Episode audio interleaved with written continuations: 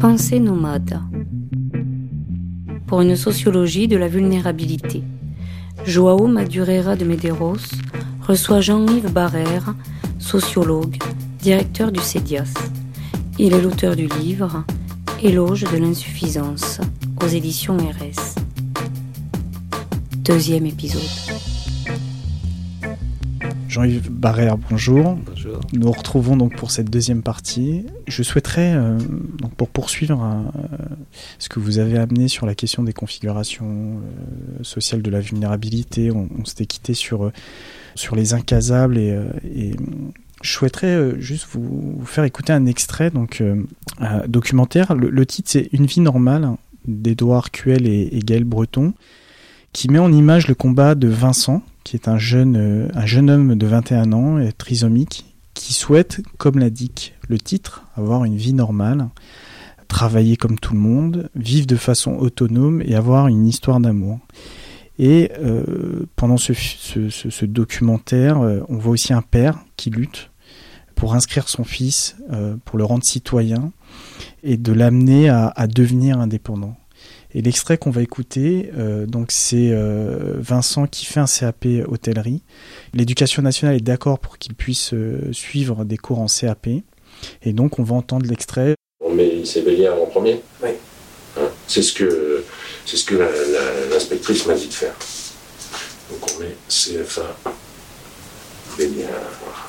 Il y a un programme, le programme du CAP, et on va pas attendre Vincent. Je pense qu'il faut peut-être être cohérent et, euh, et, voir, euh, et voir les choses euh, en face par rapport à ça. Je veux dire, euh, moi je refuse des jeunes qui ne connaissent pas leur table de multiplication. Euh, bon, je fais une sélection quand même, vous comprenez? Moi, je sais pas. Euh, J'entends que décidément, vous n'avez pas l'air convaincu du tout de la place de Vincent ici. Euh, mais qu'est-ce qu'on fait? Voilà, qu'est-ce qu'on fait dans cette situation D'un proviseur qui ne veut pas euh, de Vincent? Eh oui, ça c'est, euh, mais ça c'est le, le- la bagarre de toutes les euh, de toutes les personnes en situation de handicap qui, qui décident avec un, un travail absolument extraordinaire de vivre en milieu ordinaire comme ils ont le droit normalement et euh, d'intégrer et le terme est, choisi parce qu'il est euh, suffisamment euh, polysémique pour, euh, et puis ambigu pour, euh, pour, pour montrer ce que ça signifie, d'intégrer un logement normal ou d'intégrer un emploi ou d'int- d'intégrer une formation dans le chemin tracé par les institutions euh, de travail, de formation euh, ou de logement, d'emploi, etc. Voilà. Et euh, le proviseur est, est- est typique de cela, c'est-à-dire que lui, il a des objectifs particuliers qui fait que euh, il doit les atteindre et de fait, il voit l'écart qu'il y a entre euh, la pédagogie qu'il met en place lui et euh, les objectifs qu'il doit atteindre par rapport à ce qu'il projette des compétences de, de ce jeune homme. Il a quel âge ce jeune homme? 21 ans. 21 ans, ouais. De ce jeune homme, ouais, jeune, jeune, jeune adulte. Il y a deux choses qui jouent dans cette histoire-là. Parce qu'une capacité, c'est toujours, c'est ce que dit Amartya Sen sur les capacités, c'est toujours une potentialité relative. Elle est pertinente en fonction de euh, ce qui la supporte dans, dans, dans ces environnements.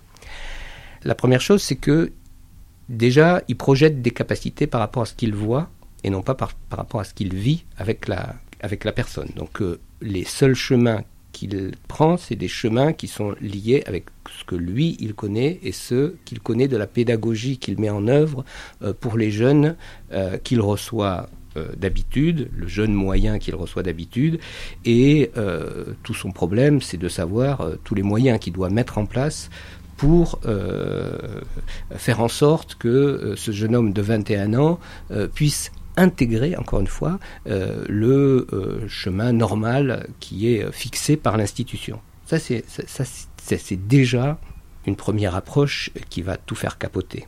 Mais la, la deuxième approche que j'ai beaucoup euh, rencontrée, moi, dans, dans ces jeunes qui euh, étaient inscrits dans le milieu ordinaire, je les ai pris euh, à chaque fois entre 10 ans, sur une recherche que nous avions faite, entre 10 ans et, et 25 ans, après avoir quitté un IM Pro. Et un IM Pro très pertinent qui euh, faisait un super bon travail. euh, voilà. Ce qui apparaissait, c'était le deuxième aspect euh, que l'on retrouve chez ce professeur, c'est que ils arrivaient à s'intégrer dans un milieu ordinaire avec beaucoup de bagarres, hein, mais on leur reprochait euh, leur lenteur, on leur reprochait euh, tout ce qui n'était pas euh, exactement dans la, dans la norme, même s'ils avaient une productivité tout à fait pertinente, mais ils n'étaient pas dans les capacités telles que les gens pouvaient se les représenter. Mais ils y arrivaient, avec souffrance, mais ils y arrivaient. Sauf que, dans leur emploi et dans leur logement, quand ils vivaient dans un, logement avec d'autres locataires tout autour, euh, les gens avaient euh, une certaine politesse, hein, pas d'agressivité euh, particulière vis-à-vis d'une personne différente, c'est pas le problème. Sauf que personne ne partageait une perspective avec eux. Qu'est-ce que je veux dire par là? C'est-à-dire que est, c'est, ça, c'est euh, euh, Alfred Schutz qui parle ça dans le chercheur le quotidien et qui, euh, qui, dit que quand, on a une relation avec quelqu'un, c'est qu'on part de ce qu'on appelle une idéalisation des perspectives réciproques. Vous et moi, on n'a pas exactement les mêmes, la même manière de percevoir les choses, mais on fait comme si. Et à partir du, moment où on fait comme si, on peut parler de cinéma, on peut parler de politique, on peut aller boire l'apéro on peut vivre un moment ensemble parce qu'on a décidé, et l'un et l'autre, d'avoir une perspective réciproque, même si on sait que c'est pas vrai. Vous êtes beaucoup plus jeune que moi, euh, vous n'avez pas la même histoire, vous n'avez pas la même manière de, percevoir les choses. J'ai des, des lunettes, je suis à moitié, voilà, bon, bref. Donc, euh, on perçoit pas les. Mais on fait comme si, et ça marche. Et eh ben ça, ça leur été refusé. Ça, ça leur été refusé par leurs voisins et par leurs collègues de travail. Ah, ils étaient très polis. Et ça, quand euh, les gens vous parlent, vous, vous, racontent ça, ça crée une bulle d'isolement où tout le monde a bonne conscience de ça. Tout le monde a bonne conscience de ça, du fait que on en fait suffisamment, quoi. Et cette question-là, ce mur de verre qui fonctionne partout, il est chaque jour conforté par la politesse que l'on a vis à -vis de la personne et le regard très particulier sur la différence qui va venir conforter le fait qu'on a raison d'agir comme ça. Ça, on est vraiment là dans la méconnaissance. C'est exactement le même rapport que l'on a avec, les sciences quand on a décidé qu'on euh, n'avait pas envie de connaître quelque chose, on se donne toutes les raisons de le méconnaître. Et on a un rapport avec les gens, comme on a un rapport avec la connaissance, qu'on a un rapport avec la science, comme on a un rapport avec la société en général, c'est toujours très facile de dire que c'est l'autre qui porte tout le poids de la difficulté et que c'est pas nous. Si on part dans, un, dans une approche de connaissance, alors tout se transforme. Les potentialités peuvent se révéler, tout simplement, parce que ça vous est certainement arrivé, une personne qui est, qui est, mal, qui va pas bien, etc., va réduire ses compétences, elle va essayer de se protéger au maximum. Faites en sorte qu'elle éclate de rire vous allez voir qu'elle devient tout de suite beaucoup plus pertinente, qu'elle a des pertinences qui arrivent, qu'elle a des, réflexes, des, des manières de réagir, des manières d'aller chercher l'humour, d'aller chercher le décalage, d'aller chercher euh, quelque chose de nouveau qui va vous étonner parce qu'elle est dans un sentiment de confiance qui fait que vous avez au moins essayé de partager quelque chose euh, avec lui. Et ça, ça marche à tous les coups. Ça marche avec les enfants, avec des personnes âgées. Ça va, ça marche. Je l'ai vécu bien sûr avec les, gens qui ne parlent pas. Ça, ça, nous a beaucoup apporté. On a fait les entretiens, les premiers entretiens avec des gens qui ne parlaient pas.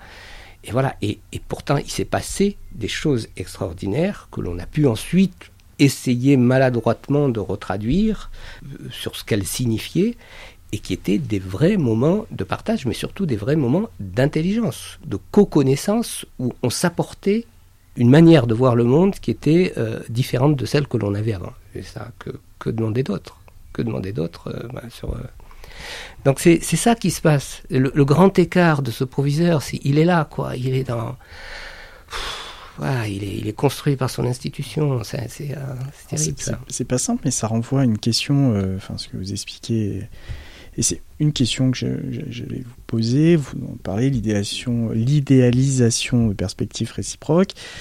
Ce proviseur, les professionnels, les jeunes, et donc une de mes collègues qui souhaitait vous poser une, question, donc Faiza Guelamine, et qui, qui explique donc, et vous me direz si ça, si ça fait sens, dans votre ouvrage, donc je, je la cite, vous faites référence à une triple expertise expérientielle, euh, celle des proches, celle des, des, professionnels. Vous évoquez la non-hiérarchie entre ces trois niveaux qui serait nécessaire Pensez-vous que cette perception non hiérarchique est partagée par l'ensemble des acteurs du secteur social et médico-social Et pourquoi?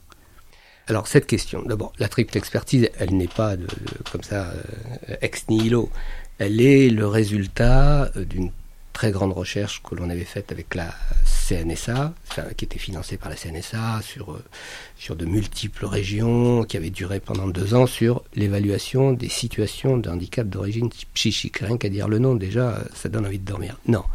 Sur comment on peut aborder la situation d'une personne qui est en situation de vulnérabilité, de fait, par rapport à un certain nombre de ce qu'on appelle, ce qu'on repère avec un corpus médical, un trouble psychique. Comment on peut aborder ça? Et on s'était aperçu, en travaillant avec tout le monde, il y avait, on avait travaillé avec l'UNAFAM, avec la FNAPSI, enfin avec la, les représentants des proches, les représentants euh, des personnes elles-mêmes, les professionnels, le terrain, plus, beaucoup, beaucoup de territoires qui avaient euh, travaillé euh, sur cette question, qu'en fait on pouvait comprendre une situation qu'à partir du moment où on avait une connaissance de ce que les personnes vivaient de leur point de vue, l'expertise expérientielle, c'est ça, c'est-à-dire voilà comment moi je vois le monde. Hein. Et on avait travaillé avec des personnes schizophrènes. Euh, je partais, j'essaye d'expliquer ça sur l'approche de Merleau-Ponty. Merleau-Ponty il dit une chose toute bête on a tous une foi perceptive. Vous imaginez pas que vous êtes en train de rêver quand vous êtes en train de parler avec moi, ou que je suis un ovni, ou que vous. Si je vous dis que je ne suis pas là, vous allez me dire que je suis un grand délirant eh bien, une personne qui entend des voix, une personne qui a, des, hallucinations, elle a cette même foi de perception, quoi. Et que ça, c'est ce qui nous relie, c'est ce qui nous fait des humains. Qu'après, au niveau de l'interprétation, ou qu'après on n'ait pas la même, la même approche, on a cette même euh, foi perceptive. Donc, même dans des situations de handicap d'origine psychique liées à des maladies mentales, etc., cette compréhension de la situation par la personne, elle est essentielle et elle nous apporte des éléments de connaissance dont il faut prendre en compte. La deuxième type d'expertise, c'est ceux qui sont ce que j'appelle l'expertise domestique, c'est-à-dire ceux qui sont impliqués dans la situation et impliqués affectivement, qui sont impliqués parce qu'ils participent de la configuration du parcours de vie, qu'ils ont vécu des choses, quelles que soient les tensions qu'il peut y avoir avec la personne, entre la, personne et ses, environnements, mais les proches, souvent, quelle que soit euh, euh, la situation, ils savent des choses que les professionnels ne sauront jamais. C'est pas les corpus qui apprennent ça, la, manière de se comporter, la manière de, de, faire attention à ce qu'on dit, la manière de, de, c'est la dimension, euh, les dimensions cachées de Hall, de, vous voyez, c'est le, rapport à la proximité, le rapport, vous voyez. Et ça, cette expertise-là, elle n'est pas remplaçable. Et on en a besoin. Quand j'ai fait des protocoles de présentation de situation, heureusement que j'avais cette connaissance-là. Et puis avec des, voilà, il y a des parents qui, savent communiquer avec euh, avec leur enfant, ce que aucun autre professionnel n'arrive à faire parce qu'ils sont passés par là. Ils ont cette expérience domestique. Et puis vous avez l'expérience des professionnels liés à une formation, liés à un corpus tout aussi légitime, tout aussi pertinente, qui ont pris là une voie très particulière, avec une sensibilité certainement très particulière, mais qui se sont construits à partir d'un corpus de connaissances, à partir d'outils conceptuels et à partir d'une capacité à observer un objet de travail, entre guillemets, et à essayer de donner des interprétations qui permettent de comprendre une situation si, euh, si euh, dans, le sanitaire social. Ces trois expertises, elles sont toutes les trois légitimes, et elles ne sont pas hiérarchisées. Et ça, c'est un des principes. Je viens de, faire on vient de faire avec la NCREA quelque chose que j'ai coordonné sur un guide méthodologique pour essayer de voir comment on peut construire des politiques sociales aujourd'hui. Ça va paraître euh, bientôt, euh, c'est la CNSA qui va le, faire paraître. Et ça, c'est un des principes forts. C'est-à-dire que on construit les politiques sociales à partir de ça. Ben, si vous faites ça, c'est ce que je viens de tester avec euh, une démarche sur euh, le, troisième plan autisme en Ile-de-France. Ça a duré deux ans et demi. Si vous faites ça, vous changez tout. Vous arrêtez les bagarres euh, entre idéologiques, entre des familles, hein, surtout sur l'autisme, vous imaginez, qui font des grands colloques, des psychiatres qui en font des grands colloques, qui disent tous qu'ils sont révolutionnaires et tout ça, et ils ont tous raison dans leur coin. Mais si vous partez de ça et que vous mettez en tension des choses, eh bien, je peux vous dire que ça va beaucoup plus vite et que ça, surtout, ça, ça, j'aime pas le terme de bouger, faire bouger les lignes, ça décale tout le monde. Et donc, de fait, ça, ça, construit d'autres espaces de discussion. Est-ce que c'est euh, à vous écouter? Est-ce que ça, on pourrait le rapprocher à l'idée Et vous l'évoquez un moment, mais très rapidement dans le livre, l'idée des communautés de pratique. Oui. Est-ce que ça ressemble à, cette idée de, de... Et oui, toute la, ce que j'appelle la, la, la, révolution organisationnelle qui va suivre euh, la révolution douce euh, législative de, de, que l'on a connue dans, dans, dans, le début des années 2000, elle va reposer là-dessus. Moi, j'appelle ça une économie coopérative de la santé. C'est tout bête. C'est par rapport au lien social, le fait que chacun est nécessaire et insuffisant, d'une part. D'autre part, il y a euh, des expertises qui sont liées à tout ce que l'on a, à la fois d'expérience de participation à des situations et de corpus qui nous permettent d'avancer. Encore faut-il qu'on accepte le principe même d'une autre légitimité, qui n'est pas celle de notre parcours à nous, qui vient euh, se croiser par rapport à ce que l'on fait et de co-construire. Vous voyez, je retombe, sur des concepts qui sont un peu euh, tarte à la crème, quoi. Mais ça, ça, ça, je veux vous dire que quand vous les appliquez sur le territoire, parce que je ne fais pas que que, que j'écris pas que des bouquins, tous les jours je, je, travaille sur la construction des politiques euh, publiques, hein, santé mentale, euh, autisme, personnes polyhandicapées, etc. Quand vous mettez ça en place, alors forcément il se crée quelque chose qui va aboutir. Alors ça aboutit un petit peu dans la loi de santé sur euh, les projets territoriaux de santé mentale, sur, euh, voilà, sur les communautés euh, de professionnels, etc. Mais l'idée, c'est l'idée d'une économie coopérative de la santé. Et ça, c'est une autre manière de voir les choses, et une autre pratique, une autre. Et là, il y a tout à inventer. Est-ce que ça va avoir aussi un impact avec tout ce qui se passe sur les métiers, les nouveaux métiers du social, sur les nouvelles formations? Est-ce que vous pensez qu'il y aura une incidence sur sur la façon dont on va penser euh, les futurs métiers euh, d'éducation spécialisée, assistante de service social euh.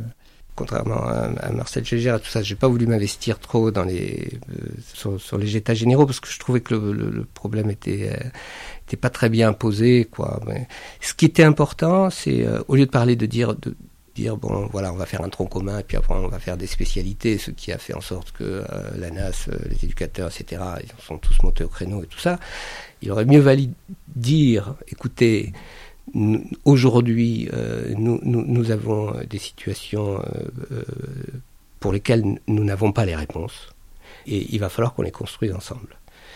Partir de là, que le pouvoir politique dise, les réponses, elles se construisent avec l'ensemble des acteurs et des groupes d'acteurs, il faut remettre en cause la manière dont on a travaillé jusqu'à présent et il faut trouver une autre manière de bosser en disant qu'il y a, oui, il y a, euh, il y a des, économies à faire parce qu'on n'a pas, on a, on a, on a, on a, pas tout, tout l'argent qu'on voudrait. S'il y a des actions politiques pour avoir plus d'argent et faire en sorte que l'ONDAM soit démultiplié chaque année euh, par le Parlement, ben, on le fait, ok. Mais essentiellement, il faut reconstruire euh, l'action sociale aujourd'hui sur d'autres bases, sur d'autres paradigmes. Si on avait dit ça, on serait pas à se dire euh, est-ce qu'il faut un tronc commun? Non, on serait à se dire c'est quoi notre manière de nous positionner par rapport aux autres, par rapport aux autres, c'est-à-dire par rapport aux personnes, par rapport à leur entourage, par rapport aux ressources. Le deuxième principe, après le premier principe de la, de, de, la triple expertise, c'est la notion de ressources que je suis allé piquer euh, du côté de, de l'économie. C'est un, un terme économique. Une ressource, c'est comme le pétrole, c'est comme les ressources naturelles. Ça a une particularité, c'est que ce n'est pas inépuisable. Des ressources inépuisables, ça n'existe pas. Hein.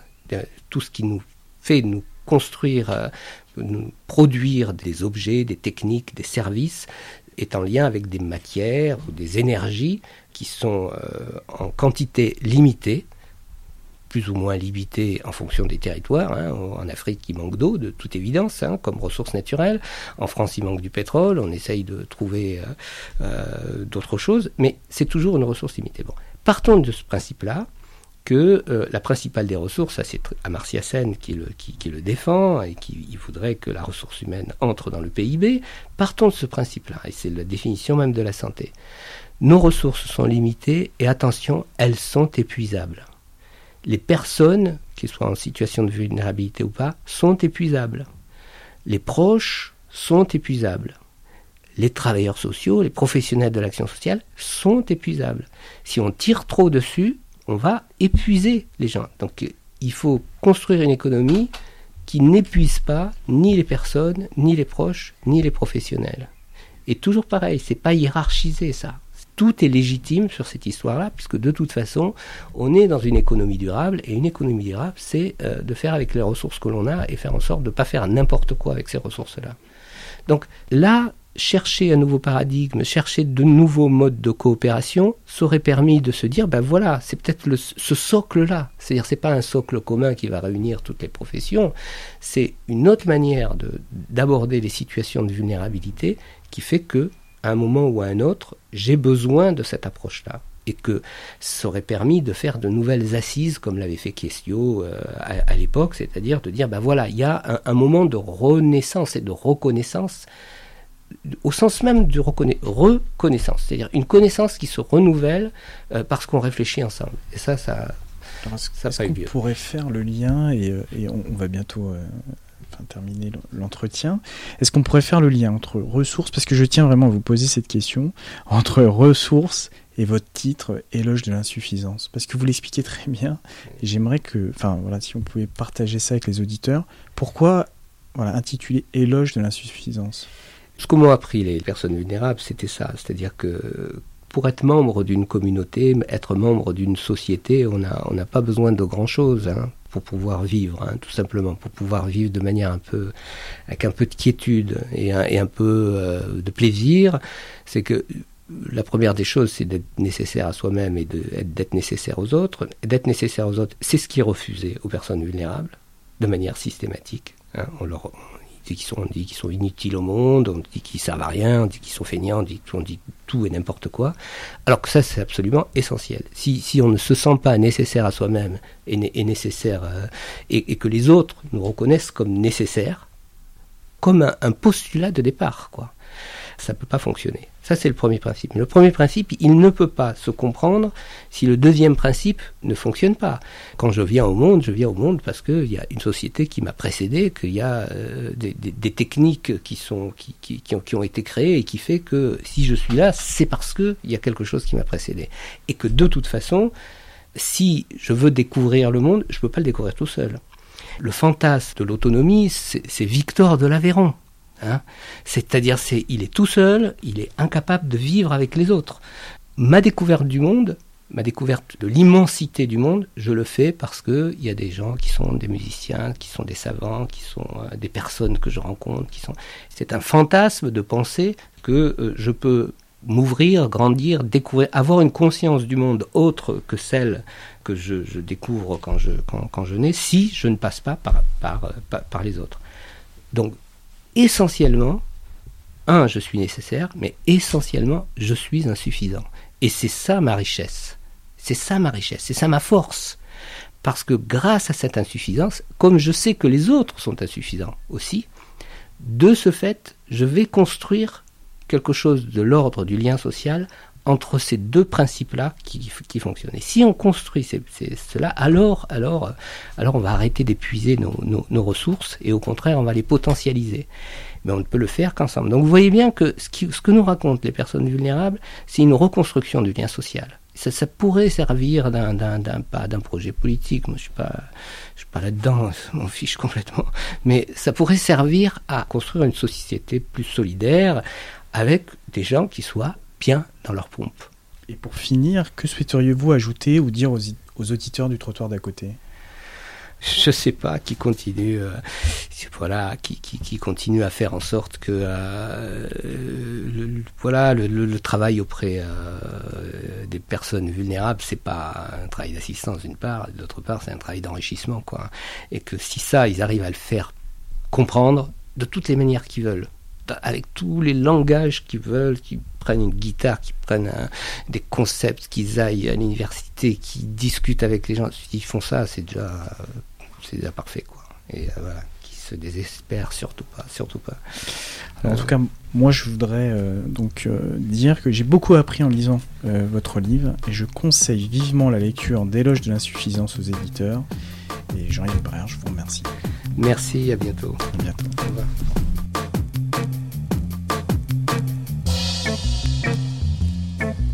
C'était Pensez nous Sur le trottoir d'à côté. Sur le trottoir d'à côté.